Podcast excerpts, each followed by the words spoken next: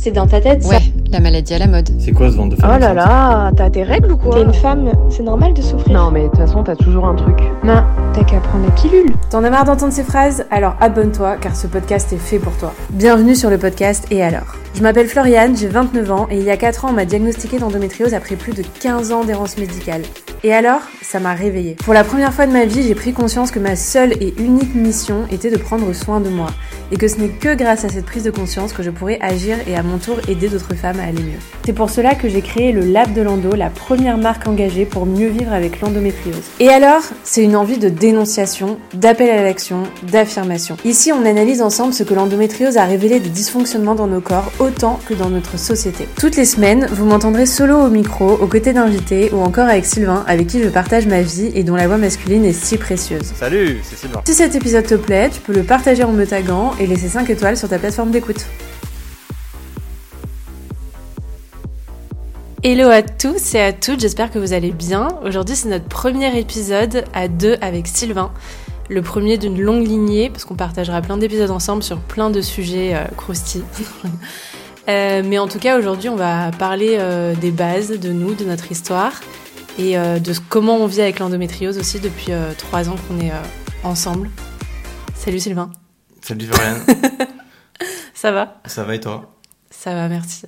Je suis ravi de faire cet épisode parce que du coup c'est vrai que c'est le, le début d'une lignée comme tu as dit et du coup bah hâte de parler de nous et, et de notre vie avec l'endométriose puisque c'est un sujet très important pour nous et il y a beaucoup de curiosité autour de ça donc euh, hâte de, de dérouler et de parler de ça avec toi. C'est vrai qu'on nous demande beaucoup euh, sur les réseaux, sur Instagram, euh, on est, on est sur Insta, sur TikTok, etc. Et on a souvent des demandes sur euh, parler plus en profondeur de comment ça se passe dans le couple et surtout comment le vivent les hommes. Et du coup, c'est pour ça qu'on voulait faire le podcast aussi pour avoir un espace où on puisse, où Sylvain puisse beaucoup plus s'exprimer et, et raconter, avoir une voix masculine sur l'endométriose et qu'est-ce que ça fait de vivre avec quelqu'un avec l'endométriose et comment comment on se sent et comment on peut agir aussi parce qu'en fait euh, l'endométriose on le dit souvent c'est une maladie de couple aussi Euh, donc euh, la place de l'homme est, est primordiale ou en tout cas de la femme aussi quand quand il y a des couples euh, pas hétéros mais euh, ici on va plus parler du coup de, du, du côté hétéro euh, vu que c'est ce qu'on connaît nous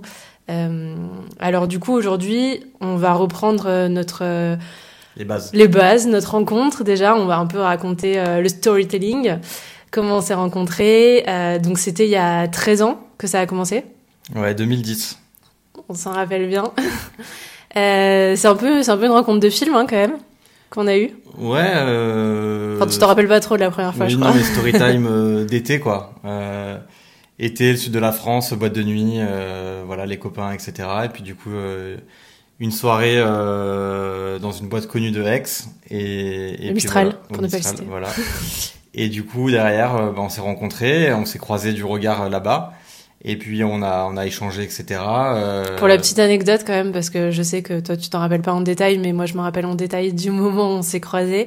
Et nos regards se sont croisés, mais vraiment je me rappelle vraiment comme dans un film. Et, et après tu m'as, tu m'as, tu m'as, enfin il y avait un regard insistant, tu m'as invité à venir vers toi, je suis venue, on a pris un verre, on a discuté. Et, euh, et ensuite, moi j'ai continué à faire ma soirée comme si de rien n'était. Et ce qui, ouais, et ce qui- non, mais ouais. Et ce qui est fou, c'est qu'en fait, euh, après, je suis sortie de la boîte. On s'est pas recroisé dans la boîte. Et quand je suis sortie, tu m'attendais, heureusement d'ailleurs, tu m'attendais euh, devant avec euh, avec un de tes potes. Et là, tu m'as attrapé au passage et tu m'as dit hop hop hop, euh, donne-moi ton numéro. euh. Et heureusement, et là, je t'ai donné mon numéro. Mais euh, quand j'y ai repensé après coup, je me suis dit heureusement parce qu'en fait, euh, quand on s'est parlé la première fois, on s'est même pas échangé de numéro. Et sinon, on se serait plus jamais retrouvés vu qu'on n'avait pas de potes en commun et que c'était un hasard euh, total qu'on se croise quoi. Mais je, je me demande si c'est pas c'est pas c'est pas 2009. Non, c'était 2010. 2010. J'étais ouais, j'étais en terminale. t'as bonne mémoire. Ouais. Ouais, j'étais 13 ans quoi. Ouais, c'était il y a 13 ans, ouais. Et, euh, et donc après tout l'été, euh, un peu le, enfin moi, en tout cas, je l'ai vécu un peu comme un film d'amour. Euh, bah, j'étais jeune en plus à l'époque. Moi, j'avais 17, euh, 17, 16, 17 ans. Et, euh, et on s'est échangé des textos tout l'été après. Et vraiment les textos euh, de fou quoi, hyper euh, déjà in love, à faire des plans sur la comète. La romance quoi. Ouais. À savoir que j'avais quand même 50 plus que toi. Que j'ai toujours d'ailleurs. Oui, bah. Moi, j'étais mature, donc Oui, c'est vrai. c'est Voilà. vrai. J'étais- Mais on s'est revus alors, du coup, c'était là. on s'est revus une fois. On s'est revus une fois, on a refait une soirée à Aix. Et, euh, et on a dormi ensemble, mais c'était rien passé. Ouais. On est rentré de boîte et du coup, on avait un appart, puis euh, on, ouais, on s'est couché. Enfin, il y, avait, il y avait un pote à moi, on s'est couché. Et, et voilà, enfin, soirée classique, euh, tranquille. Ouais, mais en mode trop mignon et tout. Enfin, moi, j'étais sur mon petit nuage, hein, je me rappelle. Ouais. ouais. Nous, on était en mode soirée, mais après le lendemain, on a fait un resto, je t'ai ramené chez toi. euh, je t'ai ramené chez Ouais, toi. chez mes parents. Ouais, exact. Tu m'as laissé ton bracelet, euh, je me rappelle, en souvenir avec ton parfum dessus. Voilà. Et après, j'ai dormi avec ce bracelet pendant euh, des semaines et des mois, puisqu'on ne s'est plus revus après jusqu'à trois ans après. Après, bah ouais, ouais, chacun est... Moi, je suis remonté sur Paris, parce que j'étais dans mes études à Paris. Et toi, bah, t'as continué ton lycée, donc euh, bah, finalement, euh, les chemins se sont un peu séparés. Voilà, après, moi, je suis partie en études à Aix, toi, t'étais à Paris, donc dans tous les cas, on n'était pas dans la même ville. Non, les petites vies euh, allaient à droite à gauche. Je pense qu'à cette époque-là, on s'était pas, on avait gardé nos numéros et puis peut-être qu'on se suivait un peu sur euh, sur le réseau de l'époque. C'était, on, Ouais. était, on était, ouais, on était tous sur, tous sur Facebook. Facebook. Voilà, les, les, les grandes les grandes soirées sur Messenger, etc. Mais non, après, bah, je- classique de, tu sais, rencontre d'été, il s'est rien passé. euh, D'ailleurs, c'était cool comme ça. Ouais, Euh, on n'a pas forcé à quoi que ce soit euh, dans cet été-là. Euh, et donc du coup voilà, c'était cool, c'était cool. et après, on a quand même gardé contact, enfin, on souhaitait les anniversaires, on souhaitait les, Ouais, ça je m'en souviens. les pas. réveillons, etc. Tu te souviens pas? Non, peut-être un réveillon, ouais. Mais si, bah, justement, parce que j'ai retrouvé il y a pas très longtemps, tu sais, une discussion de l'époque de 2010 où, euh, où tu me disais, bah, en gros, bon, bah, on s'est, on s'est loupé, enfin voilà, c'est compliqué, on peut pas se mettre ensemble, mais euh, peut-être qu'un jour on se recroisera. Euh... Quand tu m'avais dit ça? Je vois le texto, enfin tu, tu m'as relu, mais du coup euh, ouais, c'est loin, ça remonte à loin. Et du coup, après, on a, on a continué à faire nos vies, on s'est un peu perdu. Et trois ans après, du coup, t'es revenu sur Aix, et là, on s'est revus une soirée. Ouais, j'étais de passage sur Aix et du coup euh, bah, je, t'avais sûrement demandé ce que je- bah, si ça allait, où t'en étais, etc. Ouais, On s'était vraiment pas donné de nouvelles avant, donc je pense que c'était vraiment euh, sur le pouce, euh, ça va, etc. Et, et du coup bah t'avais un petit moment dans ta soirée, du coup je suis venu, bah, je suis venu te voir, etc.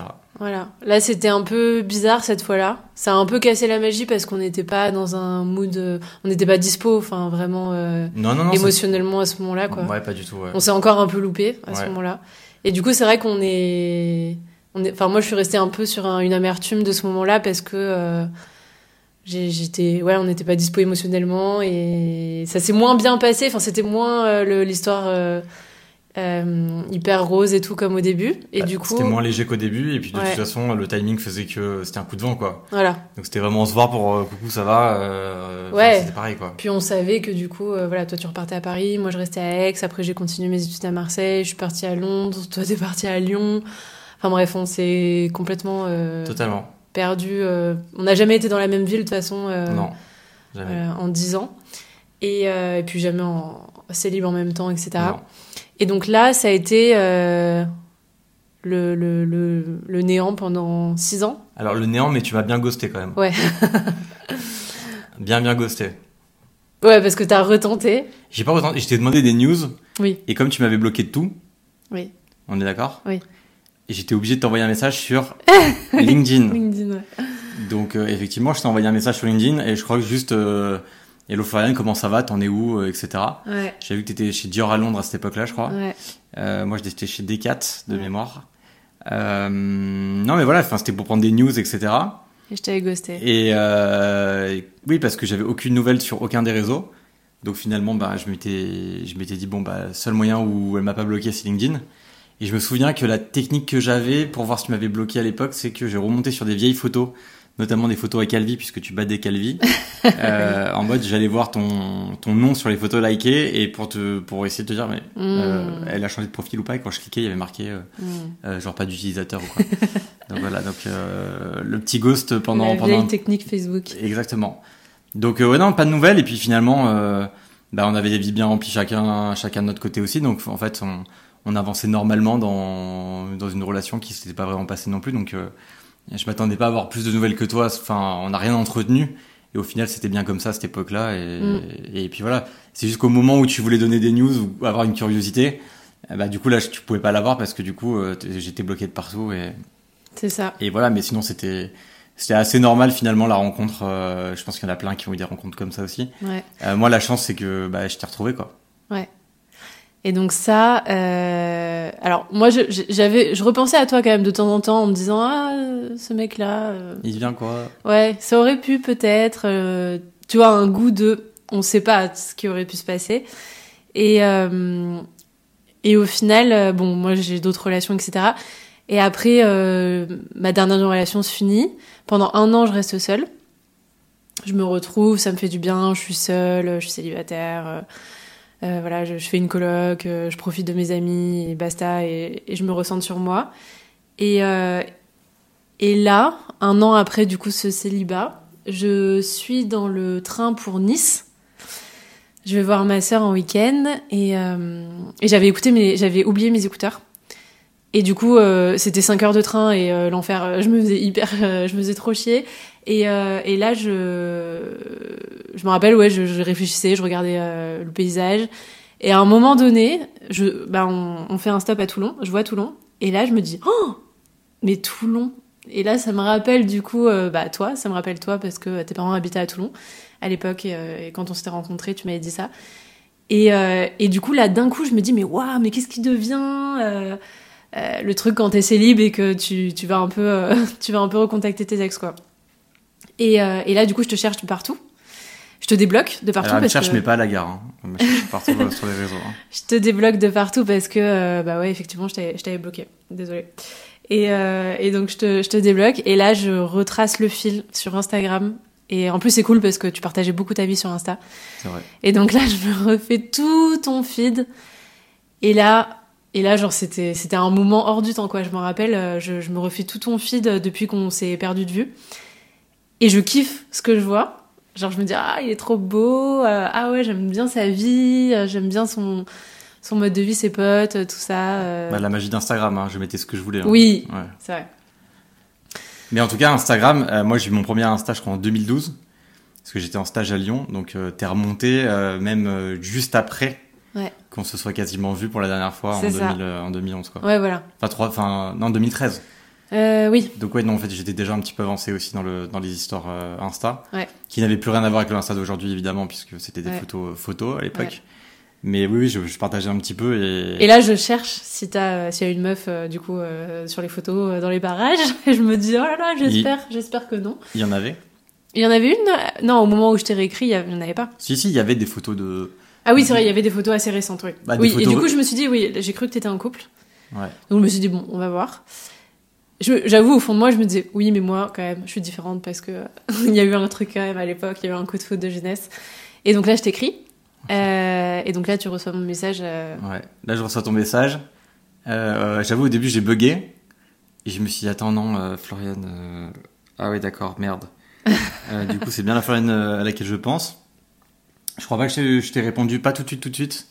Ça a pris quelques. Je pensais au début de pas te répondre en vrai. Euh, ça, je te l'ai déjà dit parce que je me suis, j'ai hésité parce que je me suis dit, bah, effectivement, comme toi, je me suis dit, ouais, pas dans la même ville, enfin, plan galère, etc. Ça jamais, ça l'a jamais fait, etc. ouais. Et finalement, j'ai fait exactement comme toi, c'est-à-dire que j'ai euh, tout simplement remonté ton, ton compte Insta. Et par curiosité, évidemment, j'ai vu plein de choses, etc. J'ai vu beaucoup de photos, toi aussi, euh, avec ton ex de l'époque aussi, puisqu'il Ouais, pas ton, t'avais pas Ouais. signé ton Insta. Et, C'est vrai. et puis, bah, c'était, c'était bien aussi de voir ça. Et, euh, et du coup, par curiosité, du coup, bah, je, je, je t'ai répondu. Et donc là, c'est enchaîné hein, une, euh, une série là- de messages. Ouais, et là, je me rappelle, moi, je t'ai juste dit, euh, hello, tu deviens quoi Enfin, un truc comme ça. Et, euh, et, moi, et là, je m'en rappelle que, genre, les premiers messages que tu m'as renvoyés, c'était direct, euh, direct love to love quand même, hein, en mode euh, Floriane, mon crush de l'époque, euh, que je n'ai jamais oublié, nanana. Genre- et là, genre, euh, le, le, le, le romantique quand même, le romantique, la plume, t'avais une plume, hein. Franchement, t'écrivais super bien. Et, euh, et là, du coup, euh, j'avoue, j'ai eu un, j'ai eu un, re un petit coup de foot direct parce que j'ai revu ces, ces, ces longs messages que tu m'as direct envoyés en mode euh, hyper, hyper romantique, hyper mélancolique. Et là, pour le coup, je me croyais encore dans un film, quoi. Parce qu'en plus, j'étais dans le train, je, voyais la mer, c'était le, la, fin de la, de la route du train jusqu'à Nice, là, c'était magnifique la vue. Et du coup, je, lisais tes messages en même temps, j'étais là, genre, waouh! Et, et donc là, on s'écrit, on s'écrit, on s'écrit. Et le temps que j'arrive à la gare, je me rappelle, je crois que je. On a quand même le temps de, de, de, de capter qu'on habite tous les deux à Paris pour la première fois C'est ça. depuis qu'on se connaît depuis euh, 10 ans à l'époque. et que, et que toi, ça fait deux mois que tu viens de revenir sur Paris et que, en fait, depuis dix ans, on n'a jamais réhabité dans la même ville, mais que là, ça fait, toi, ça fait seulement deux mois que, ré- que tu réhabites à Paris où j'habite aussi à, à ce moment-là. Et donc là, on hallucine un peu en mode waouh. Genre là, il y, a- il y a un truc qui se passe, quoi, en mode putain, c'est chaud. Je suis en train de relire en même temps et Ah ouais parce qu'on a, on a les screens de, de tous les trucs et, et j'avais dit oui, euh, j'habite rue de Seine, tu me dis. Et toi? Ah oui, je lui dis ok, donc tu es parisienne? Elle me dit pas toi, si la bruyère. et là j'avais mis un, un, un gif de Obama qui lâche son micro. Euh, et donc du coup là on a on a on a continué à, à échanger là-dessus. Et c'est vrai que c'était rigolo euh, de se dire que finalement euh, bah on était tous les deux à Paris Incroyable. et que, bah, que c'était la première fois et que voilà c'était c'était c'était très bizarre de se dire que pour une fois il y avait une grande possibilité pour que une fluidité se fasse dans un Mm. rendez-vous en mode euh, Ah bah là, c'était les planètes qui s'alignaient, quoi. on, on, on va se revoir donc euh, c'était assez euh, c'était assez foufou et, et voilà j'avais hâte de te bah, j'avais hâte de te voir etc donc euh, Et surtout, assez rapidement aussi, on se pose des questions de euh, t'as quelqu'un, t'as quelqu'un. euh. oui oui ça allait, ça allait très vite après dans le dans le sujet en fait Et là, genre, que- En attendant ta réponse, je me suis dit, oh, j'espère qu'il a personne. ouais c'était un peu bah évidemment que on aurait voulu entendre euh, ça et pas, et pas l'inverse Ah ouais, Parce là, je du me coup, là, disais, ça serait putain. dit, ouais, ça on se serait dit, oh putain, merde, Ah et tout, euh, non, du coup, ça, ça le fait pas. Ah ouais. Mais euh, même sans le faire, non, mais on aurait eu des news, etc. Et comme on aimait un peu les mêmes soirées, euh, l'électro, euh, les mêmes types d'endroits, etc., il y aurait une possibilité à cette époque pour qu'on se croise aussi euh, à certains endroits. Et C'est ce qu'on s'était dit, mais bon. Paris est tellement grand, Ouais, euh, effectivement, ouais. que euh, voilà. Mais Bon. On aurait pu peut-être se croiser sur Tinder, hein, qui sait.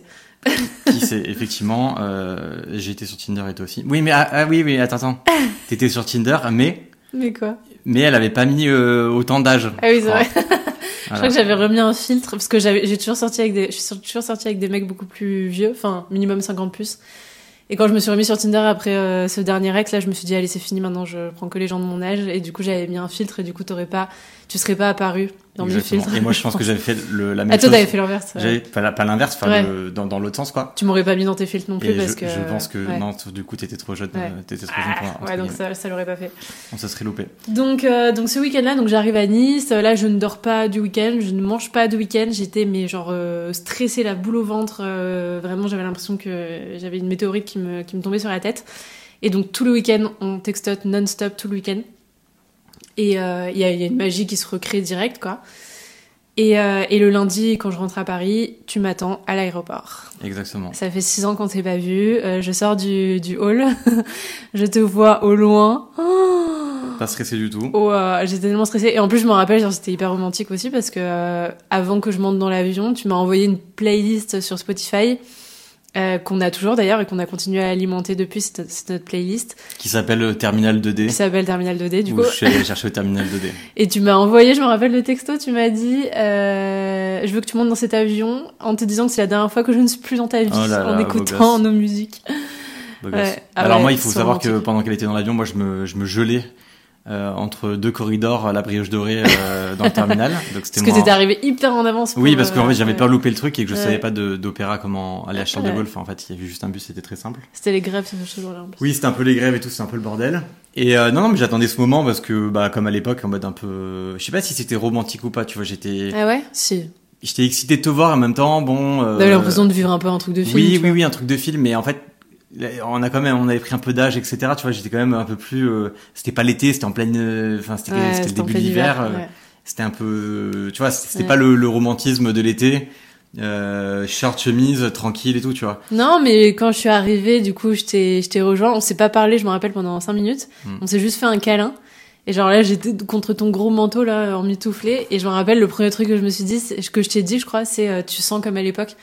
J'ai reconnu ton parfum de l'époque euh, que j'avais senti, mais pendant des semaines et des mois quand j'étais, euh, quand tu m'avais laissé ton, Exactement. ton bracelet d'ailleurs. Donc j'avais bien fantasmé sur cette odeur-là. Et là, d'un coup, de la ressentir là, six ans après sur toi, c'était, euh, c'était ouf. C'est vrai, mais du coup, pour raconter la suite, euh, parce que ce moment-là, on pourrait, je pense, passer un, Ouais. un podcast entier à, à discuter de, de- des retrouvailles. mais euh, ce qu'elle vous dit pas, c'est qu'après, moi, j'ai fini dans la friend zone. Ouais, c'est vrai. Voilà, parce que bah forcément d'un date en un date, moi j'étais euh, j'étais pas forcément insistant dans le côté relax, relation etc. Par contre, j'avais des mots qui étaient en fait plus évolués. tu t'es emballé, quoi. Oui, un, je me suis emballé parce que j'avais l'âge peut-être pour m'emballer Oui. d'avoir une retrouvaille comme ça. Il faut remettre les choses dans son contexte. Enfin, je me suis emballé parce que je me suis dit, bah, je la retrouve, euh, du coup, euh, C'est un signe. bah euh, voilà, genre les rêves de, de redescendre dans le sud, de parler, euh, enfin tu vois, tu commences à dire oui, euh, la maison, le machin, etc. Euh, plus peut-être sur, sur le ton de la rigolade, quand même un petit peu, Au mais deuxième date, tu m'as quand même dit alors euh, Oui, mais les enfants, euh, la, Bah, voiture, la maison. Je sais Ah, mais ce que tu m'as dit, mais j'étais là, mais de quoi il parle c'est pour te questionner sur, euh, c'est une manière de questionner les gens, je pense. Oui, C'était pas forcément te dire euh, je veux ci, je veux ça. mais ça m'a fait flipper. Ça t'a fait flipper. Chose que je comprends, encore plus aujourd'hui, puisque ben, je connais un peu tes démons, etc. Et tu es sorti d'une relation assez compliquée aussi. Ouais. Euh, donc compliqué. Et sauf qu'en fait, toi, t'es la, t'es, t'es la reine de la, la poker face. et en fait, je savais pas du tout euh, si vrai. ça allait, si ça allait pas, ou si tu vivais bien ou pas le moment. Sauf un date, du coup, où là, du coup, on s'est fait une super soirée dans un speakeasy, euh, très sympa, etc. Et, et là, euh, euh, je crois que peut-être pas le soir même, mais le lendemain, euh, je me souviens très bien. ouais, tu veux pas qu'on soit potes, euh, elle m'écrit un texto. Et là, je suis en mode euh, ok, donc elle veut qu'on soit potes, etc. Et là, bah, je te fais une réponse, je pense que tu t'y attendais pas. J'ai fait ouais, ouais, grave, pas de problème, etc. Et donc du coup, en fait, ce qu'on a instauré à cette époque-là, c'était euh, un petit jeu entre nous. On a on a remis du La séduction. de la séduction et du flirt dans notre relation, et on s'était dit euh, On se drague. euh, on se drague, et, et du coup, on se met en point de chute. C'était un vendredi avant Noël, je- le 20 je crois d'ailleurs. Mm. On se met on se met cette date-là, et avant cette date-là, on ne couche pas ensemble. On ne fait absolument rien et on se séduit euh, l'un et l'autre euh, et on voit comment avance la relation. Et du coup, euh, challenge accepté. Euh, et du coup, voilà, non, c'était très intéressant euh, cette partie-là. Ouais, bah c'était un peu remettre euh, les étapes d'une relation classique parce que bon, c'était tellement chelou comme relation, la temporalité, etc. que euh, ouais, j'avais envie de, de, de faire comme si on se rencontrait comme un couple normal et avoir les étapes normales du flirt, des dates, etc. Tout à fait. Et, euh, et du coup, ouais, c'était hyper excitant de, de, de rien faire parce que de toute façon, on n'avait jamais couché ensemble de toute notre vie parce que même les fois d'avant, on n'avait pas, on n'avait pas, on n'avait pas franchi cette étape-là. Et, euh, et donc le vendredi soir arrive, le fameux. Le fameux. Euh, je me prépare toute belle et tout. Je me rappelle, c'était l'enfer parce que c'était encore les grèves à Paris ou je sais pas quoi. Je prends un bus, un métro. J'arrive chez toi en transpiration totale, vénère et tout. J'en pouvais plus. et, euh, et toi, t'avais préparé un repas de ouf. Un repas de ouf. Je connaissais tes goûts un peu. euh, Voilà, trio de burrata, truffes, euh, pâtes, Saint-Jacques, mousse au chocolat, Beaucoup etc. trop. euh, J'ai fait à manger pour 8. Voilà. Euh, une montagne de cadeaux au pied du sapin aussi. Tu m'avais fait euh, plein de petits cadeaux. C'est vrai. Enfin, petit, plein de cadeaux. Et, euh, et du coup, ça a été notre première fois. Ouais. Euh, et moi, j'étais grave en stress à ce moment-là parce que, euh, bah, du coup, pour commencer à parler d'endométriose, moi, c'était la, j'avais été diagnostiquée, enfin, j'avais une suspicion de diagnostic depuis un an. Donc, j'avais été mise sous pilule en continu depuis un an. Et ça se passait très mal euh, parce que la pilule, je saignais euh, un peu tout le temps, euh, j'avais des douleurs un peu tout le temps. Et, euh, et pour euh, parler bah, clairement sans tabou, euh, en fait, quand je j'avais pas eu d'autres relations sexuelles depuis mon dernier date parce que bah, j'étais un peu trauma sur ça et tout.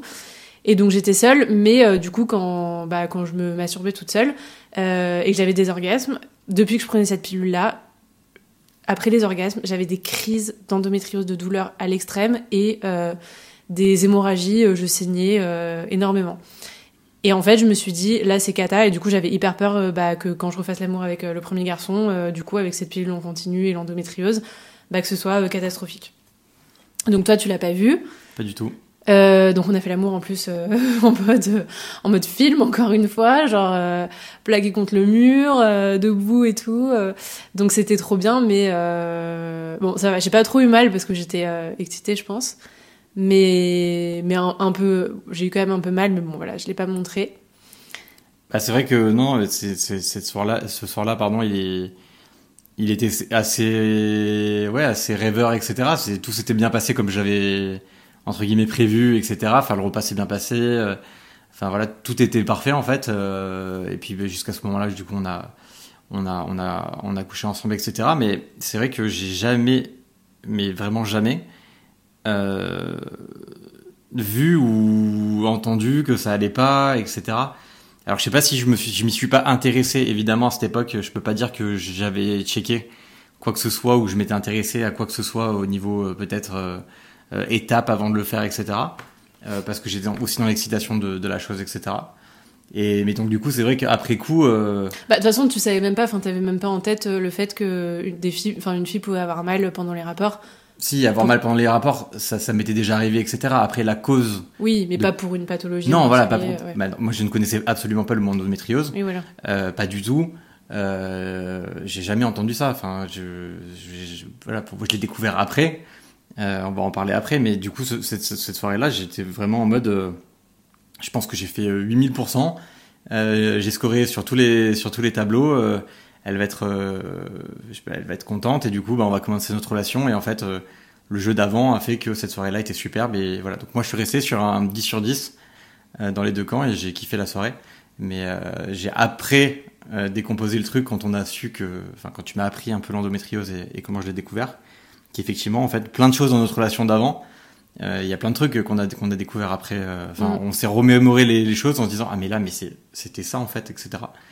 Mais du coup pour euh, moi l'endométriose ça a commencé aussi sur ce terrain-là. Moi c'était purement à la base un sujet sexuel parce que j'avais pas d'autres pistes. Ouais. Et en fait, il y a eu. Bon, du coup, on a commencé à avoir une, une activité sexuelle régulière. et, euh, et donc, c'est là que bah, t'as commencé à voir que de temps en temps, j'avais mal assez rapidement, que je voulais changer de position, qu'il y avait des positions que j'évitais. Et là, t'as commencé à, à me poser des questions à ce moment-là, à me demander pourquoi, ça va, qu'est-ce qu'il y a.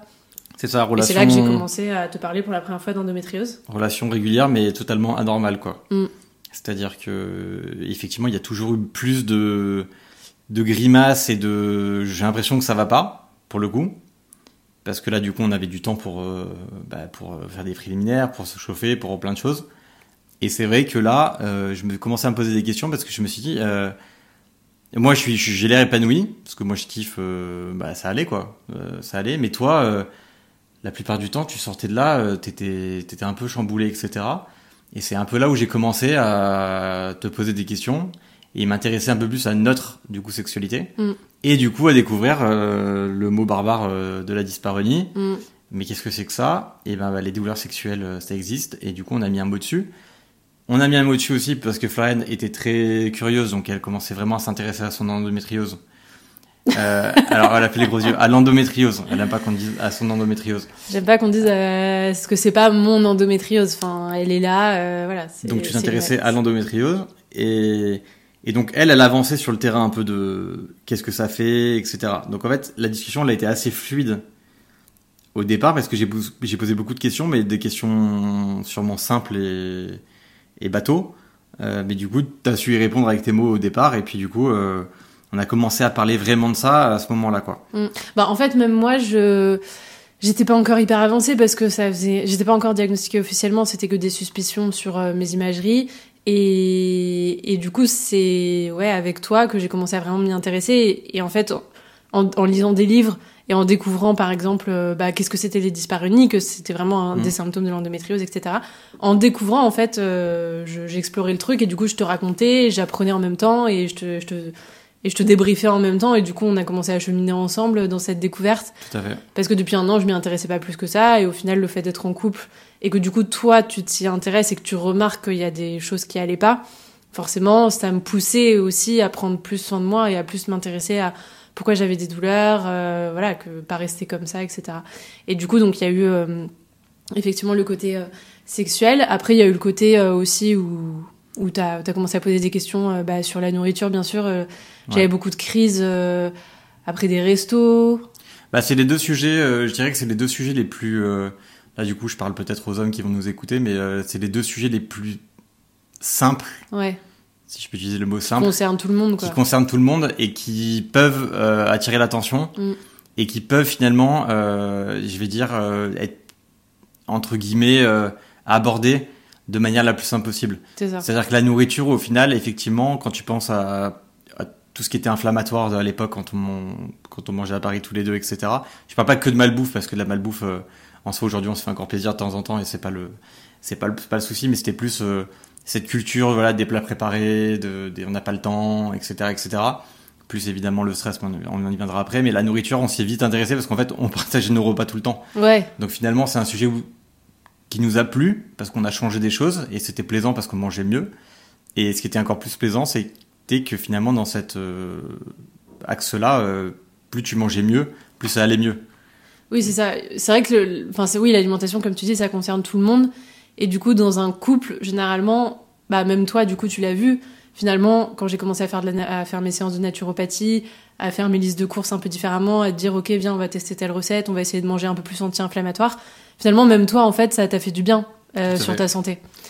Non, c'est un, c'est un, c'est un bénéfice d'avoir, d'avoir euh, engagé cette, euh, cette transition-là, et au final, on, on le voit. Et ce, et ce qui est marrant aujourd'hui, c'est que euh, quand, quand on réfléchit au passé, typiquement le super repas que j'avais préparé à la soirée de Noël, euh, c'était en fait un couteau, euh, un couteau dans le dos parce que euh, bah, burrata. Alors Floriane et la burrata, euh, c'est une grande histoire. Euh, Les pâtes à la truffe, euh, en fait, à chaque fois qu'elle me racontait un dîner avec ses copines, je prends des pâtes à la truffe ou une pizza euh, crème truffe, etc. Elle était pliée en deux. Hmm. Elle rentrait ballonnée et complètement euh, la cuite. Et en fait, on- quand on y repense, il y a plein de situations avant.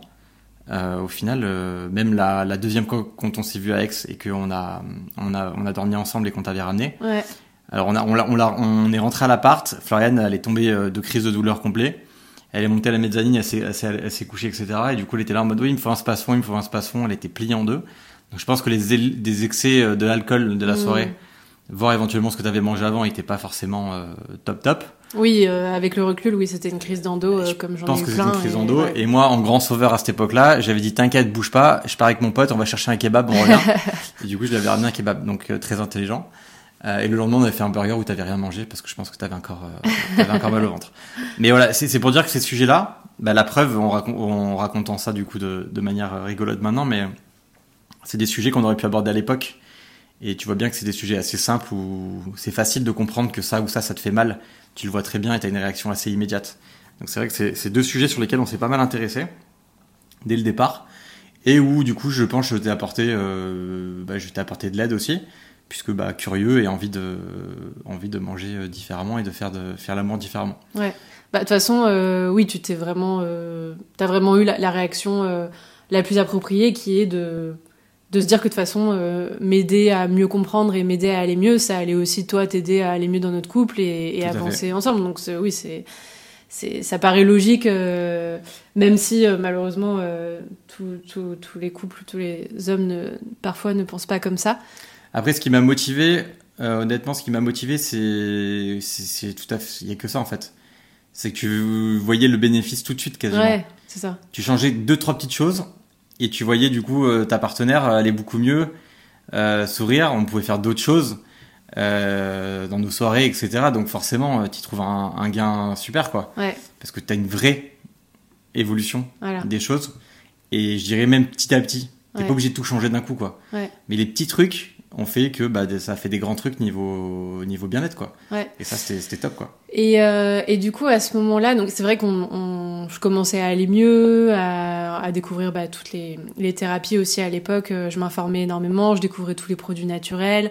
Toi, tu m'aidais, donc c'est vrai que j'allais mieux. Après, souvent, j'avais quand même des rechutes. Ouais. Euh, parce que j'avais un boulot très stressant et Ouais. que le stress et l'endométriose, euh, enfin, le stress c'est le pire truc pour l'endométriose. Et, euh, et du coup, beaucoup de fatigue chronique aussi. Oui.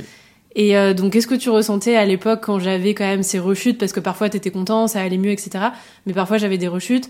Euh, j'étais épuisée, je rentrais le soir, euh, bon, on s'était pas vu de la journée, on bossait, etc. Le week j'arrivais le week-end, finalement, j'étais encore plus crevée, euh, j'étais en crise. Du coup, on pouvait rien faire du week-end.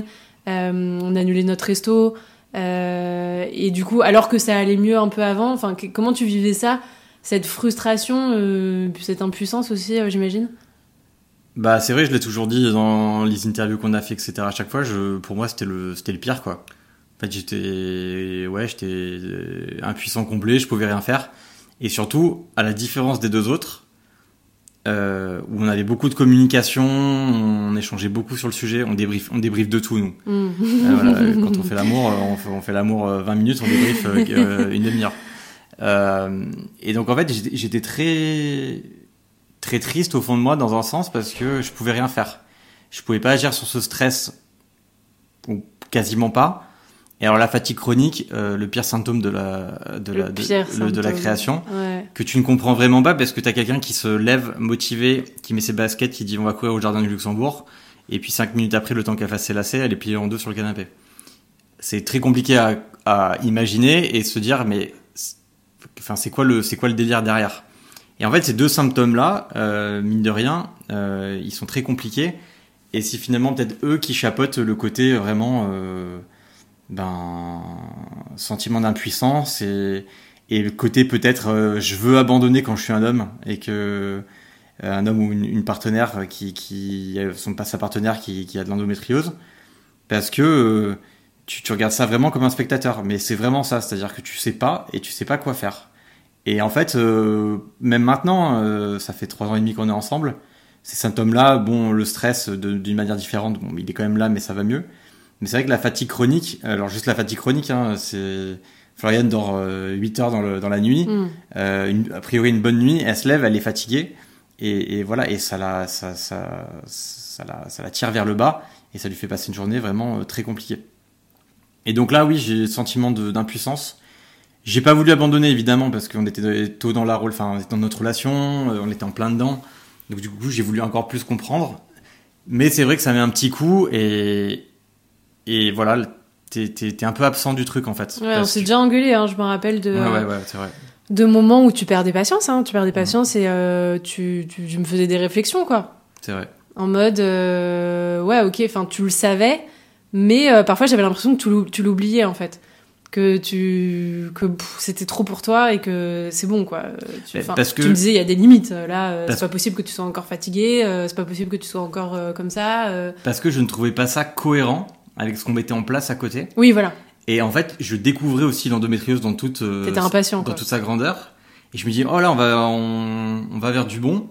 On fait des choses, ça va mieux. Ouais. Et derrière, tu te fais couper les ailes, euh, Ouais. brûler les ailes avec euh, ces, ces trucs-là. Oui, en fait, ça t'énervait et du coup, tu t'énervais contre moi alors que c'était pas contre moi. non, non, mais- bu- parce que j'étais, je l'ai dit tout à l'heure, j'étais triste, quoi. Oui, en voilà. Mode, euh, en mode, euh, vas-y, c'est, Ouais. relou, quoi. Et du coup, moi, ah, je me rappelle, enfin, les, les quelques fois où t'as pu me faire des réflexions là-dessus, je me sentais tellement Ah, C'est ça le pire. en mal fait. parce que moi, déjà, j'étais hyper mal, j'étais épuisée, j'étais en douleur et tout. Euh, je culpabilisais quand même parce que je me disais, bon, bah, euh, le pauvre, voilà.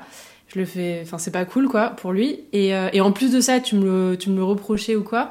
Et alors là, euh, c'était le sentiment d'injustice. C'est- la double peine, en fait. C'est souvent ce dont on parle avec l'endométriose, c'est la double peine. Parce que nous, on est au plus mal, on, on subit comme pas possible.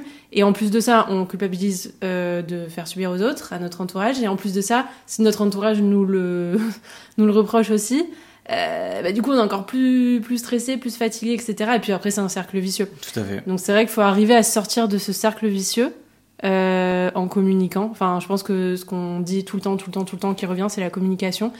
Et, euh, Bah, C'est le meilleur des conseils. et parfois ça pète et parfois on s'engueule, mais voilà, bon, parfois quand on s'engueule, bah, c'est comme ça, voilà. Mais après, remettre de la, arriver à toujours remettre de la communication, même après toutes les engueulades qu'il peut y avoir, c'est la seule chose, vraiment, c'est la seule chose qui peut qui peut permettre de sortir du cercle vicieux. Bah, en tout cas, nous, c'est ce qu'on a fait, c'est ce qui a tenu et, et continue à fonctionner. Et c'est des petits débriefs, hein, mais voilà, il faut pas, faut pas non plus partir dans des. Mais juste parler de ce qu'on ressent en fait. C'est exactement ça. Tu vois, que, que je vienne vers toi et que je te dise, euh, bah, ça me fait trop de la peine quand tu me dis ça parce que moi je ressens déjà ça, ça, ça. Et que là tu me dises, bah oui, mais en fait moi je suis triste et je ressens ça. Et du coup, moi je comprenais dix fois mieux. Et du coup, euh, je, je t'en voulais plus quoi. Après, c'est ça le point, c'est qu'en fait, euh, nous, nous, on a lâché les, on a lâché, on a lâché la bride sur la communication dans le sens où je me suis senti capable de lui dire ce que je ressentais, parce que comp- j'avais déjà mis les pieds un peu dedans. Mm.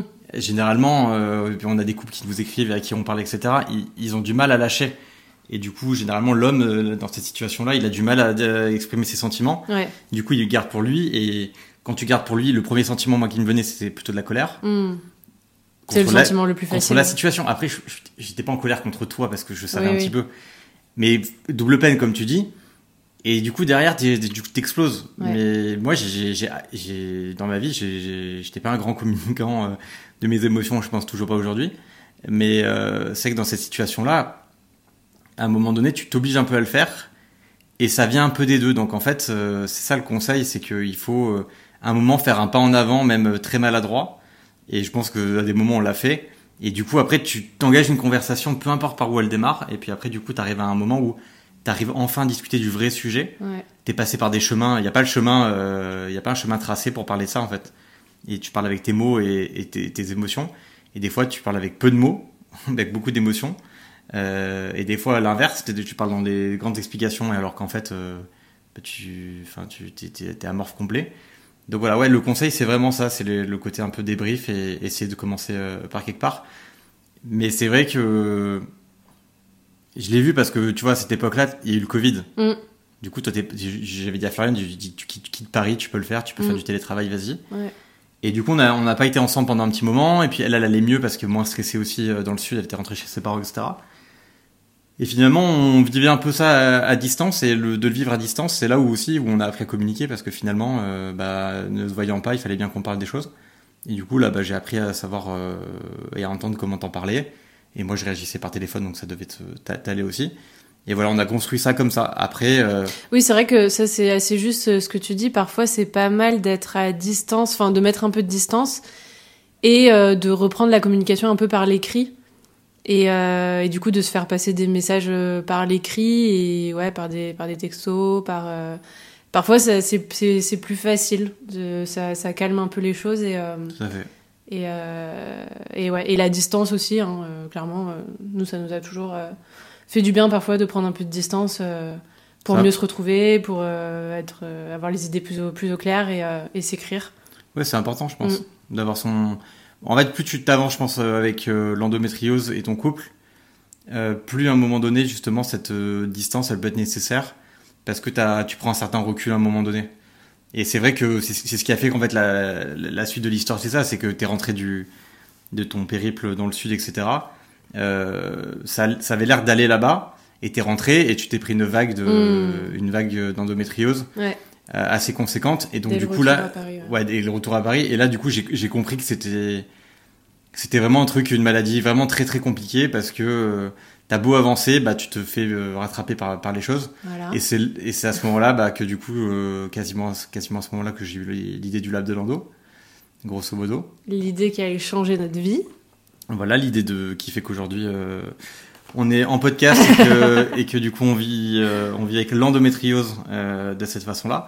Mais c'est vrai voilà l'idée vient de là en fait euh, pour parler de ce sujet-là puisque ça a bouleversé un peu notre communication et notre vie sur le sur le sujet. Ouais. C'est qu'en fait euh, à un moment donné j'ai dit vas-y stop. euh, Tu cogitais tellement. bah, en fait non mais c'était une analyse assez assez froide. Hein. Ouais. Elle allait bien, elle rentre, elle est pas bien, elle commande 10 produits sur 10 sites différents. Mm.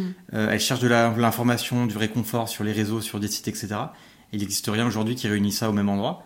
Et ben, créons-le, quoi. C'est ça. Et donc, du coup, moi, j'étais un peu en reconversion pro, sur Paris, etc. Et j'ai commencé à fouiner des idées, des concepts, euh, savoir comment monter des sites, etc. Je me rappelle, tu revenais, euh, t'étais, t'étais allé courir, euh, t'étais, t'étais allé faire un run, euh, c'était en juin 2020. Et euh, t'es revenu un matin euh, transpirant, en mode tout excité, en mode euh, Flo, Flo, Flo, mais j'ai trouvé une bonne idée là, j'ai trouvé une bonne idée. Pour l'endométriose, t'inquiète pas, je sais ce qu'on va faire. j'ai Voilà. une trop bonne idée. Euh, toi, ce qui te manque, c'est ça. Euh, bon, on va le créer. Euh, t'inquiète, tu vas voir. c'est génial et tout. Et après, au début, donc toi, tu voulais le faire un peu de ton côté et que moi, je t'aide les week-ends. Bien sûr. Donc, au début, c'était un peu ça. Oui. Après, finalement, tout l'été, on a fait que bosser euh, dessus tout l'été. Donc, moi, j'avais un peu de vacances et, euh, et, et, bah, toutes les vacances euh, qu'on avait, on passait notre vie à parler de ça tous les jours. On dormait plus la nuit. Puis, comment on a commencé à créer, hein. Ouais, on a commencé à créer le site. Moi, j'ai commencé à créer des articles sur les thérapies, les produits naturels, la santé naturelle, etc. J'ai commencé à contacter un peu des thérapeutes, des médecins pour parler du projet. Et, euh, et là, en fait, euh, ah oui, et on a commencé aussi à, à sourcer un peu des produits naturels avec euh, moi, ce qui m'avait fait du bien, etc. Et là, et là, je me suis prise au jeu. Là, je me suis sentie euh, comme jamais euh, passionnée par un projet. Parce que moi, je suis, bon, je suis passionnée de santé depuis toute petite, mais c'est vrai que je bossais dans le luxe qui n'avait plus rien à voir. Et en plus de ça, bah, le stress et la fatigue du rythme que j'avais, je supportais plus. Et de toute façon, dans tous les cas, je voulais changer de boulot.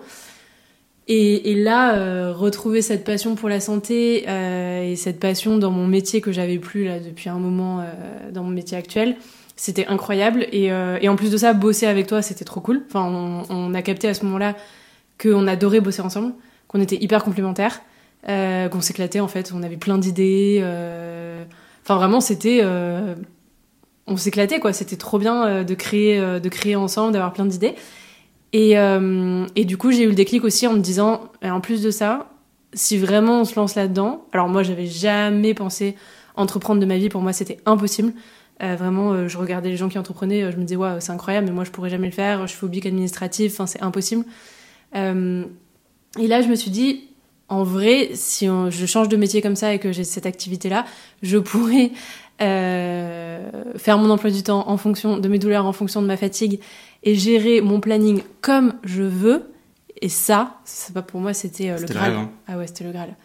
Et donc là, c'est ouais, fin d'été, euh, j'ai le déclic. Je me dis, waouh, je vais faire une dinguerie. Euh, Je rentre à Paris. Je rentre à Paris. Je pose madame. Euh, je pose pas madame parce que je me euh, par contre, il me faut le chômage, hein, sinon on va pas y arriver. Et il me faut une, une rupture co.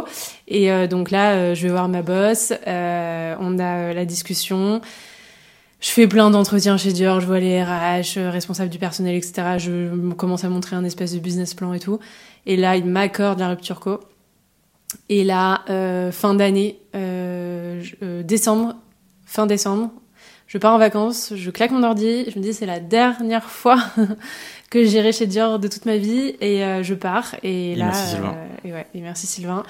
Et là je me réveille euh, le lendemain et là je me dis ça y est, genre euh, ça y est, là je suis libre, je fais ce que je veux de ma vie, je fais ce que je veux de mes journées, j'ai un projet avec mon mec euh, qui me passionne, je vais aider plein de femmes, c'est incroyable.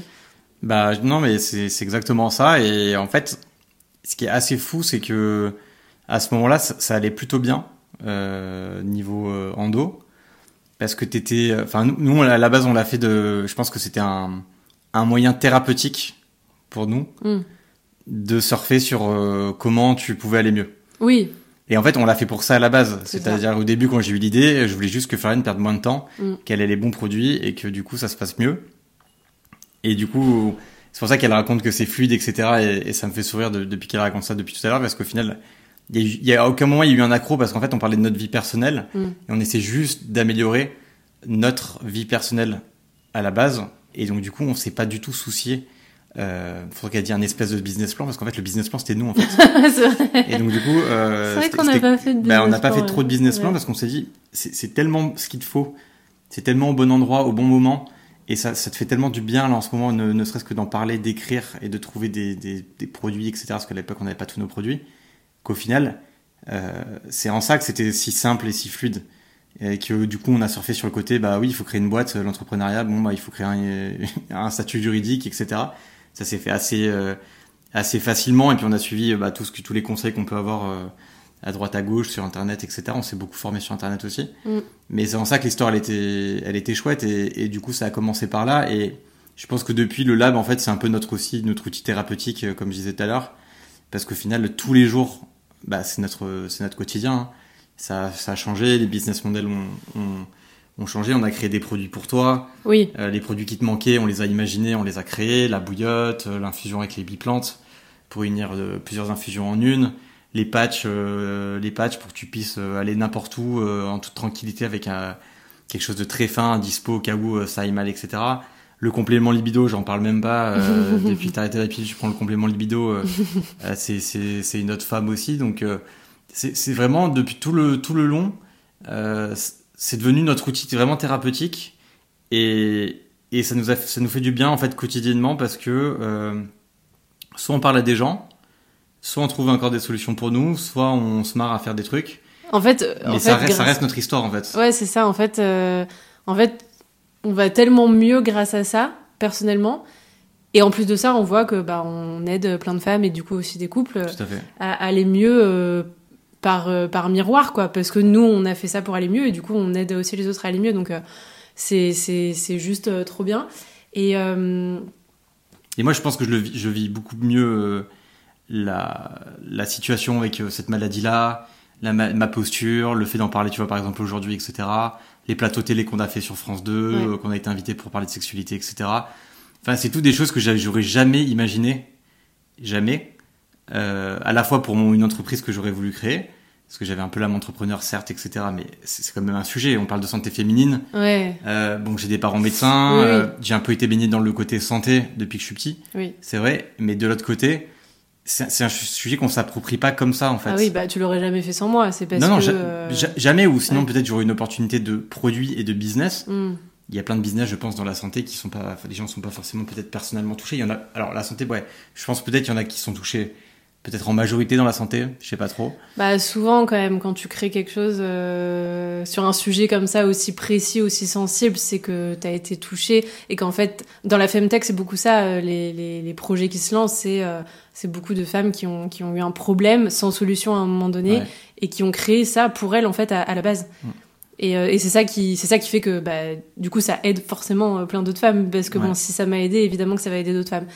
Euh, après, euh, voilà, pour la petite anecdote, euh, on l'a tellement fait avec le cœur ce projet, et justement sans business plan, sans voilà tout, tout ça, on n'avait tellement pas le, le cette âme commerciale ou quoi, euh, qu'au début, euh, enfin maintenant on en rigole, mais c'est vrai qu'à un moment donné, on a on a failli aller dans le mur, et c'est pour ça aussi qu'on a fait ce changement de modèle et ce ce, ce changement de, bah, de business model hein, euh, où euh, au début on revendait des produits et maintenant on s'est concentré sur notre marque et nos produits à nous. Et aussi parce que bah on, a besoin de s'exprimer et de, de créer nos produits à nous parce que on a créé les produits qui me manquaient effectivement et qui sont très euh, euh, particuliers parce que les douleurs d'endométriose ne sont pas des douleurs de règles classiques. Donc euh, donc voilà il fallait vraiment qu'on crée quelque chose de, différent mais euh, mais voilà c'est vrai qu'on on en rigole parce que on l'a tellement fait avec le cœur que euh, on nous a beaucoup euh, reproché quand même nos mentors et voilà tous les encadrements qu'on a pu faire après de start-up.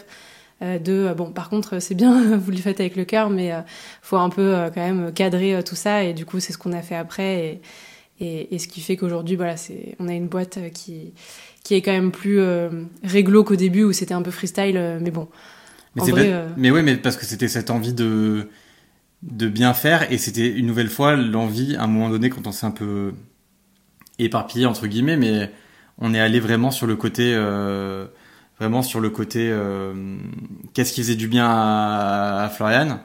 Et voilà on a on a créé un annuaire de santé euh, avec nos moyens. Euh, à un moment donné on visitait des boutiques à Lyon euh, parce qu'on voulait Mhm. faire euh, effectivement euh, enfin, on avait une super boutique à Lyon d'ailleurs euh, enfin voilà pas très loin de chez nous etc on était à deux doigts de signer le truc ouais, il y avait 300 mètres carrés, trois plateaux. euh, On Ouais. voulait faire les cours de yoga en bas, euh, prendre les praticiens en haut, que ça soit un peu notre euh, notre base arrière pour le shop avec des les livraisons, enfin pas les livraisons, mais les du du voilà Click and du, click and collect, etc. Et, et tout ça, enfin, quand on en rigole maintenant, on regarde nos business plans d'époque et on avait mis tout ça sur papier, on avait fait, Florian, elle a écrit des, des romans là-dessus, sur des idées, etc. Mais toujours, toujours dans l'idée que ça servirait, ça te servirait, en fait. Ouais donc, toujours avec notre mission euh, on veut euh, aider les femmes à mieux comprendre et apaiser leurs symptômes et, C'est ça. et voilà ça, ça nous a toujours drivé depuis le début quoi Et en tout cas, niveau endométriose, ça n'a pas éloigné l'endométriose de de notre vie, euh, de notre vie perso non plus, quoi. Parce que c'est ça qui était le plus compliqué, c'est qu'au final, on donnait beaucoup de conseils à beaucoup de monde euh, tous les jours. Mais quand on, alors j'ai dit quand on rentrait chez nous, quand on chez nous, on rentrait pas. Quand on changeait de pièce, euh, du coup, bah, on avait la réalité aussi de bah, Florian fatiguée, ouais Florian pas bien, etc. Et, et, et c'est vrai que, ben, malgré tout, euh, cette maladie-là te, nous suit et puis on, on vit quotidiennement avec. ouais C'est juste notre regard qui a un peu changé parce qu'on a évolué sur le sujet et c'est ce qu'on essaye de donner aux gens. Mais après, euh, voilà, je sais pas comment toi tu vois le truc. euh, Bah après moi je, le vois un peu comme mon, mon terrain de jeu entre guillemets euh, depuis trois ans où euh, je passe mon temps à tester des produits, à développer des nouveaux produits avec des, des concentrés naturels particuliers, enfin à tester plein de choses, à voir ce qui marche et, et, et à le proposer. Idem pour toutes les thérapies, à tester plein de thérapies, à voir ce qui marche, etc. mais là, tu penses que tu penses niveau symptômes, t'as été, Et aujourd'hui je vais beaucoup mieux. mais sur, sur, pas sur tous les symptômes quand même, tu vois. Euh, pas surtout parce qu'il y a encore des rechutes et surtout que j'ai arrêté la pilule. Ça a été un challenge aussi d'arrêter la pilule, mais j'ai pu arrêter la pilule parce que j'allais beaucoup mieux. Et au final, aujourd'hui, je vais quand même mieux que euh, tout ce que j'ai vécu avant, même quand j'étais sous pilule. Alors, je, je, je vais pas euh, aussi bien qu'une personne qui a pas d'endométriose, mais aujourd'hui, je vais quand même beaucoup mieux et du coup. Mais qu'est-ce bah, qui t'avait motivé là? Parce que ça fait quoi? Ça fait quasiment un an que t'as arrêté la pilule. ça fait là, ça fait quasiment un an. Ouais. Bah, ce qui m'a motivé, c'est euh, bah, encore une fois quand j'étais en train de tester encore euh, une thérapie euh, différente, donc un stage de jeûne, de jeûne où j'ai jeûné pendant une semaine, enfin pendant cinq jours. Et, et du coup, j'ai eu le déclic à ce moment-là de me dire waouh, là, je suis en train de, de, de connaître encore mieux mon corps, de de- d'aller encore plus loin dans le le test de nouvelles thérapies pour le détoxifier et pour aller mieux et renouer avec ma santé naturelle. Et donc là, je me suis dit non, je peux pas continuer à prendre la pilule. D'un coup, j'ai eu un rejet de la pilule où je me suis dit je peux plus, je peux plus, je peux plus prendre la pilule.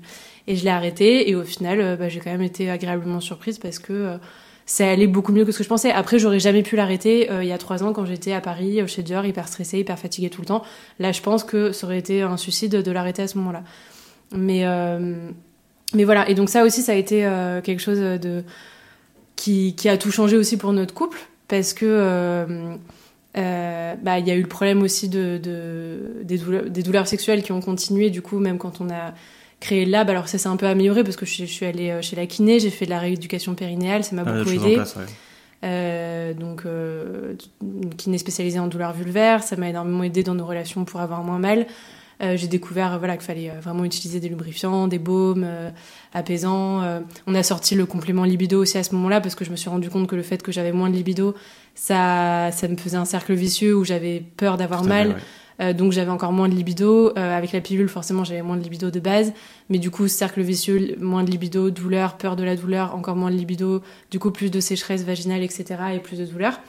Et, et du coup, toi, je me rappelle à ce moment-là, c'était compliqué aussi parce qu'en fait, on avançait vachement dans notre projet. Moi, j'allais de mieux en mieux sur plein de symptômes. Euh, tu vois, la fatigue chronique, j'avais quand même beaucoup moins, les troubles digestifs beaucoup moins, j'avais Ouais. quasiment plus d'endobélie, j'avais plus de crise à finir à l'hôpital. Euh, au global, j'allais beaucoup, beaucoup mieux qu'avant. Euh, mais il y avait des douleurs quand même pendant les rapports et le, surtout le manque de libido qui continuait. Et ça, je m'en rappelle, t'avais un peu du mal quand même. tu Bah, voyais que ça subsistait, quoi. Ouais, ouais, c'était toujours là, et c'est vrai que euh, je vais dire que c'était, positif pour nous, mais comme t'avançais sur les symptômes dont t'as parlé, je me disais bon bah maintenant on découvre d'autres choses, on avance, et au final bah là je me prenais celui-là en, en pleine, en pleine face, donc finalement je me suis carrément beaucoup beaucoup intéressé à celui-là, puisque c'était le truc du moment. Et c'est vrai que bah, par phase en fait je me suis intéressé à tous les sujets. Et c'est vrai que là, bah, les douleurs sexuelles, c'est vrai que voilà, bah, comme on a dit au début, euh, c'était le premier truc qui m'a fait découvrir l'endométriose.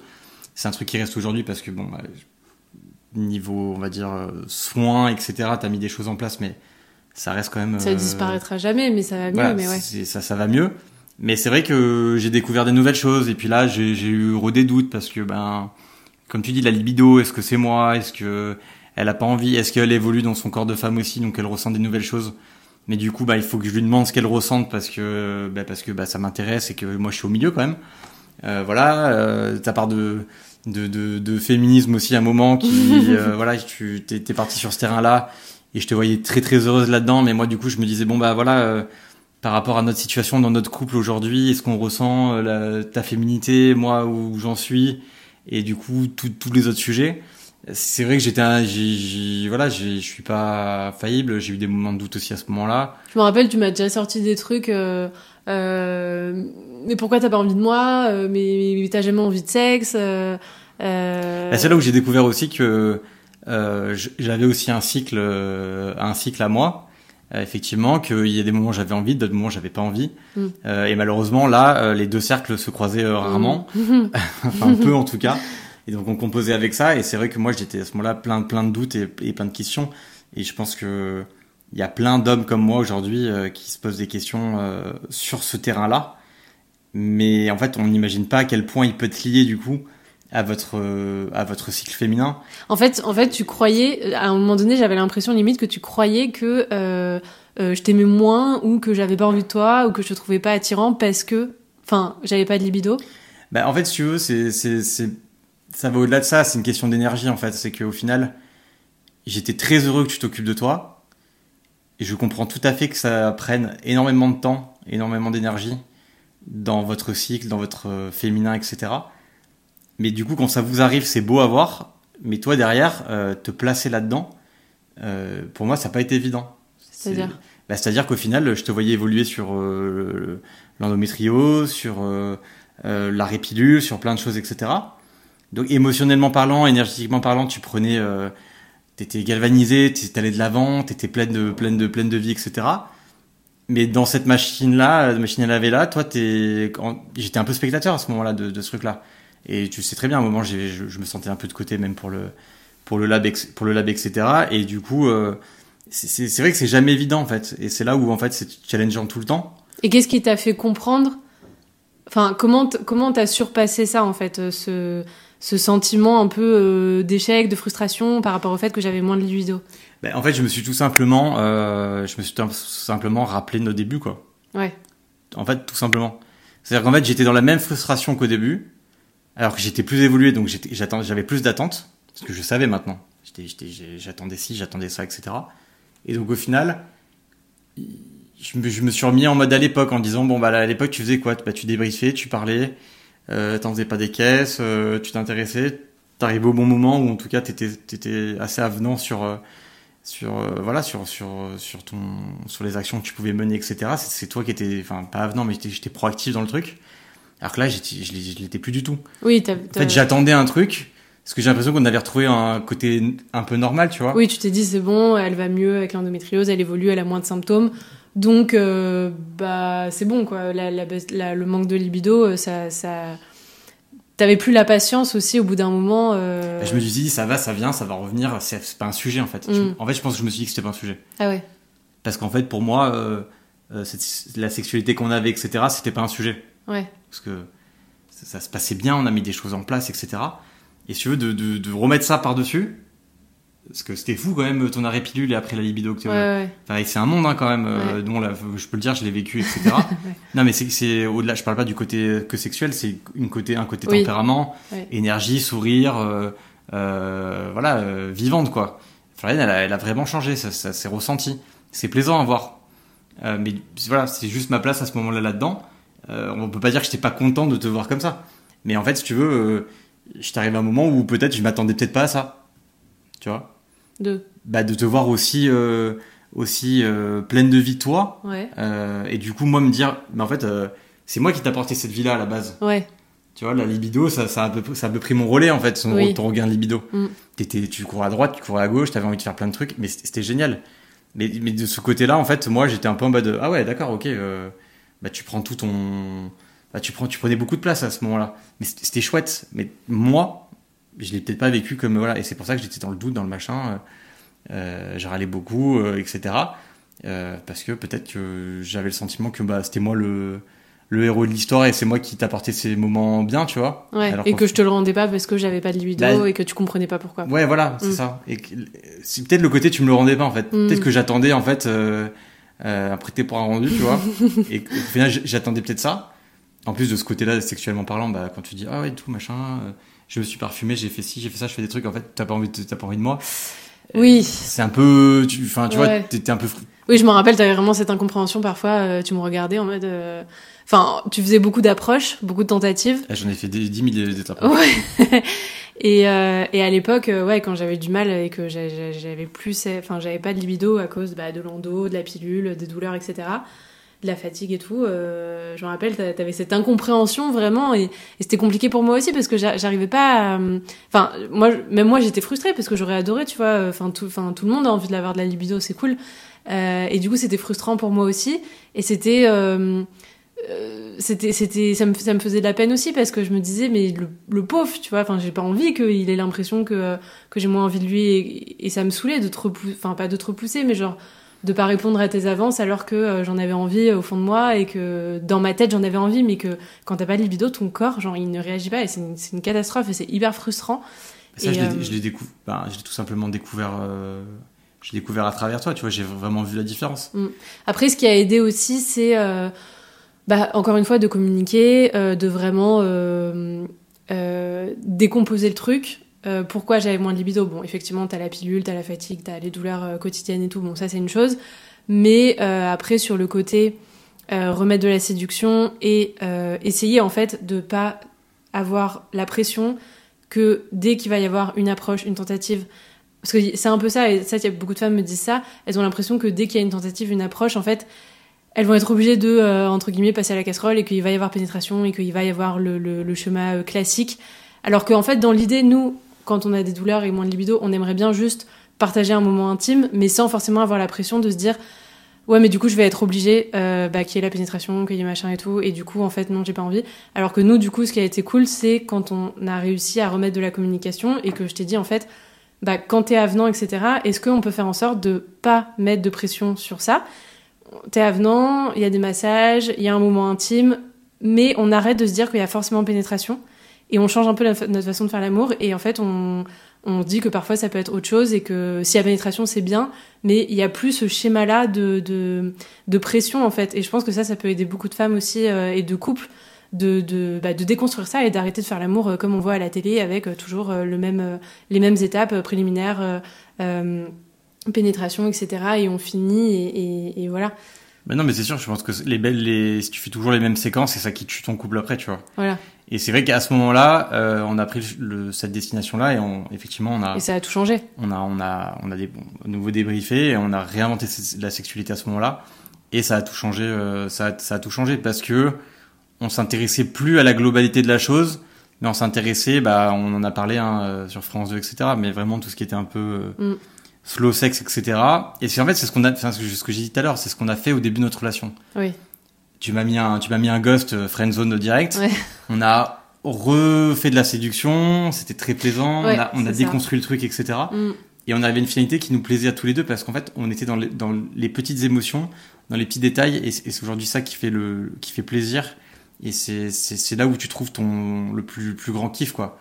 C'est qu'en fait, tu vois pas ces choses-là quand t'as un truc en, bu- en tête, c'est, euh, il faut faire ça, Mm. parce que t'avais une idée de ça, et moi j'ai envie, moi l'homme Il y j'ai a envie. trop d'attentes. et, Il y a euh, trop d'attentes, ouais. etc. Et, et c'est vrai que Ouais. euh, ce, ce, ce, ce passage un peu, un peu compliqué et tout, il est revenu très vite à la normale, voire euh, il a complètement explosé et, Ouais, et redéfini notre sexualité parce qu'au final, euh, une caresse est une caresse, c'est ça. un bisou est un bisou, Exactement. un bisou peut mener à autre chose. Voilà. Mais en fait, si tu prends euh, caresse, bisou, tu penses à toutes les préliminaires, euh, et puis après, bah, tu penses à, à tout ce qu'il y a après ou ce qu'il n'y a pas après. Ouais, ouais. Il y a des millions de scénarios en fait. Mais c'est ça, parce qu'en fait, moi, genre, je te jure, et c'est c'est horrible, mais je sais qu'il y a plein de femmes qui ont ce sentiment-là, un peu limite d'avoir la flemme de se dire, oh non, parce qu'en fait, après, je vais devoir, je vais devoir lui dire non, ou je vais devoir peut-être arrêter en plein milieu parce que je vais avoir mal.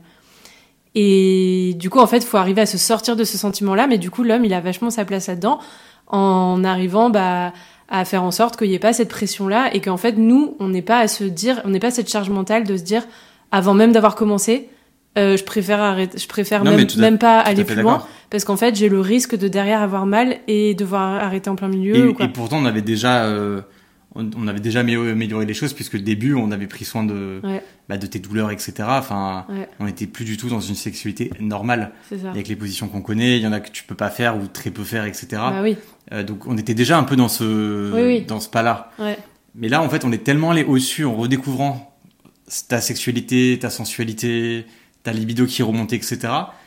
Qu'au final, on a redécouvert plein de choses à ce moment-là. Tu vois, tu, on a redécouvert des pathologies, euh, vulvodynie, etc. Tu, toi, bah, les préliminaires, c'est, tu peux pas, tu, voilà, tu, tu, tu galères, t'as mal, etc. Bah, moi, du coup, t'es en mode, bon, bah, je peux pas donner. Bah, du coup, est-ce que je vais recevoir derrière? Donc, tu te poses aussi des questions. Donc, tu te remets un peu dans le contexte, euh, qui fait quoi. ouais, Mais au final, tu, c'est un, franchement, c'est un bonheur parce que aujourd'hui, tu vois, ça va très bien. Je pense que l'émission de France 2 nous a fait du bien. ouais, Franchement, c'était, c'était, c'était, c'était une belle expérience. On a bien rigolé. Mais on en a parlé vraiment très ouvertement. Et au final, euh, à nouveau, le fait d'en parler, ouais, ouais. tu vois, on repart sur le côté communication et en parler. Non mais c'est ça. Ça te, ça te libère, en fait. Non mais c'est ça, c'est le débrief. C'est moi le fait de d'avoir pu te dire euh, à chaque fois, euh, bah là à ce moment-là j'ai eu mal, mais en fait moi j'ai peur du coup de te frustrer quand on fait ça, ou du coup j'ai peur euh, de devoir arrêter en plein milieu. Donc c'est pour ça que je préfère limite parfois ne pas le faire alors qu'en fait j'en aurais envie, mais mais du coup je stresse parce que non non non. Enfin donc la communication encore une fois la clé. Et, euh, et j'ai juste une image euh, pour euh, pour finir là-dessus qui me vient et euh, tu vas tu vas te foutre de ma gueule mais c'est trop vrai. Je trouve que c'est un peu comme quand sais tu veux euh, quand tu vas en soirée. Euh, quand, quand, quand tu vas en soirée et que c'est pas du tout prévu et que les, les choses se font et qu'au final bah, tu commences à, à, à t'en- à t'enjailler un peu dans la soirée et que en, fait bon bah tu sors et que c'était pas du tout prévu et qu'en fait tu passes une trop bonne soirée versus euh, quand t'as prévu ta soirée depuis euh, trois semaines que tu vas aller à tel endroit que tu vas t'habiller comme ça que tu vas inviter tel pote tel pote tel pote euh, et qu'en fait euh, bah tu kiffes beaucoup moins la soirée parce qu'il y a trop d'attentes en fait il y a trop d'attentes. Et du coup bah c'est un peu le parallèle que je veux faire avec euh, le côté euh, faut avoir en fait faut vraiment euh, baisser les attentes au minimum il faut faut vraiment tout reprendre à zéro euh, en mode euh, comme des enfants euh, voilà il y a plus d'attentes euh, et, et le sexe c'est petit à petit et, et on voit ce qui se passe mais il y a zéro attente et c'est que comme ça que ça peut vraiment bien se repasser quand il y a tous ces problèmes là du coup euh, de douleur et de libido Tout à fait. réseaux, sur Insta et tout, euh, c'est les vidéos qui marchent le mieux. Enfin, dès qu'on tourne à la dérision. Bah, c'est les vidéos où les, les, les uns les autres se taguent les plus. Ouais, Donc, en fait, c'est des, des trucs marrants de la vie ça quotidienne. fait du bien, quoi. Où tu surjoues Ouais, et tu dis, bah, t'as vu, euh, on se sent moins seul. c'est ça, en fait. Ouais. Et euh, bah, un conseil, bon, euh, alors on va, pas, on va pas mettre l'humour du coup, mais je dirais juste le côté. Euh, le curieux, la curiosité, quoi. Curiosité, ouais. Il faut être curieux. Mm. Il faut être curieux, il faut, faut essayer. Mm. Franchement, ça coûte rien. Tu peux pas, tu peux pas te tromper, mais tu peux explorer plein de pistes et ça, tu bah, t'en seras plus heureux après, quoi. Ouais, être curieux, ouais. Mm. Être curieux. Communiquer, être curieux, et après, euh, changer de vie, quoi. Ok, bah écoute, euh, merci beaucoup. Je pense que. Enfin, j'espère que, que ça aidera euh, le plus, euh, le plus d'hommes possible et, euh, et le plus de couples. Euh, en tout cas, n'hésitez pas si vous avez euh, des questions. On est toujours dispo sur Insta pour discuter avec vous. On adore ça. Euh, bah, merci Sylvain hein, pour Ah ta bah. participation. Merci Floriane, À bientôt. à bientôt. Merci d'être resté jusqu'au bout. Et maintenant, on compte sur toi. Si cet épisode t'a plu, tu peux le partager en nous taguant sur les réseaux et en le notant sur ta plateforme d'écoute. À bientôt